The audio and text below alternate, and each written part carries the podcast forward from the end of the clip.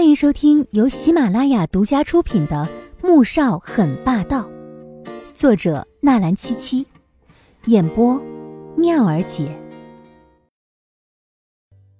第三百五十三集。没什么，你也知道，你当初在春城出了车祸，我们都认为你和春城气场不合，所以担心你这次到春城会碰到什么不好的事情，或者有人给你造成一些不好的影响。黄天觉说完这些之后，都开始佩服自己瞎扯的功力来了。黄天武听了之后，整个人都不好了。难道真如大哥所说，自己和春城气场不合吗？否则怎么一下飞机，整个人就晕晕沉沉的，还做了一些奇怪的梦？之后又碰上了那些糟心的事情，而现在，让他更加郁闷和担心的事情是，连玉佩也不见了。你去春城真的发生什么事情了？黄天觉见他一脸心虚的神情，就知道肯定是有事情发生了。没什么，就是碰到个自以为是的男人，觉得我想勾搭他，被我给臭骂了。他小声的说道，却仍不敢将所有事情都说出来。黄天觉听完之后，顿时笑了起来。哈哈哈，那那个男人一定脑子有毛病。同时做了一个总结。黄天武呵呵笑了两声，心想：“可不就是有毛病吗？”哼哼，哎呀，哥，你赶紧出去吧，我想睡觉了。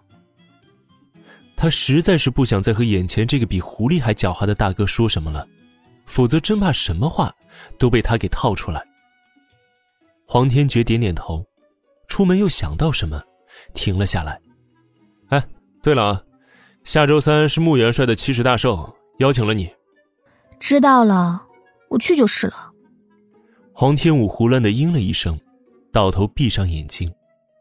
黄天觉愣了愣，眼底闪过一丝晦涩，没再多说，打开门走了出去。其实他倒希望妹妹不要去穆家的宴会，因为很有可能会碰到他们都不想让他遇见的那个人。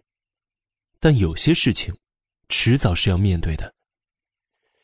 一个失忆又容貌全变，一个以为妻子已经过世，想来不会发生什么意外吧。然而很快，他就发现自己想的太简单了。这几天黄天武显得心神不宁的，玉佩丢失的事情，他不敢告诉家里任何一个人。之后联系了航空局和霍尔坎顿酒店之后，没有一点线索。到了下午，左印来到总统府。看着他坐在工作室里面，对着面前的草图发呆，不由皱了皱眉。小五，你有心事啊？啊？你刚才说什么？黄天武回过神来，傻傻的问道。左印无奈的摇头，走过去坐下。你在发呆，有心事吗？左印只能重复了一句。黄天武看着他，心里有些犹豫。要不要跟他说玉佩丢失的事情？因为他很清楚，如果不告诉家人的前提下找回玉佩，那就只能请左印帮忙了。他手上的资源找起要相对容易很多，但他有些不好意思开口。啊，我有件事，能请你帮我个忙吗？小五，只要你愿意，不管什么事情我都愿意为你去做。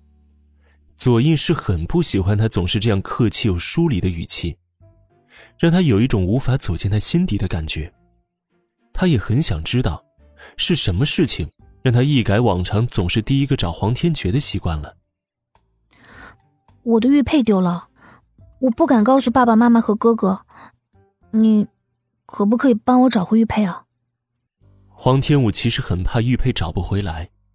左印听说他的玉佩丢了。脸色沉了沉，不由责备着说道：“怎么这么不小心呢？玉佩这种东西要是丢了，并不好找啊。”你要是觉得太麻烦，就算了吧。虽然确实是自己的过错，可听到他的责备，心里顿时有些不舒服。我没有说不帮你。左印无奈的叹了一口气，随即又说道：“如果没找到怎么办呢？你打算一直瞒着他们吗？”算了，我还是自己去找。黄天武皱起眉头，显然知道他不是为了那块玉佩而特意派人去寻找。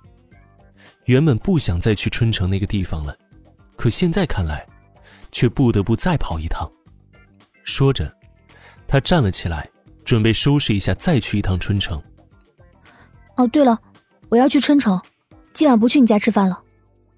你又去春城做什么？左英立即站起来，拉住他，沉沉的问道：“找玉佩啊。”玉佩我派人去找，春城你不用去了。比起找玉佩，他更不希望他回到春城。为什么？刚才你并不想去找玉佩，现在听说我要去春城，你又肯帮我找了。黄天武虽然看着性子柔弱，可倔强起来的时候，却也是让人很头疼的。而且，左印这前后的态度变化很大。让他不得不产生了一些怀疑。左印挡在他面前：“小五，我爸妈和宝莉都在家里等你，玉佩的事情我会处理的，听话，我保证一定帮你找回玉佩。”虽然心里不舒服，但还是妥协了。本集播讲完毕，感谢您的收听，记得点赞订阅哦。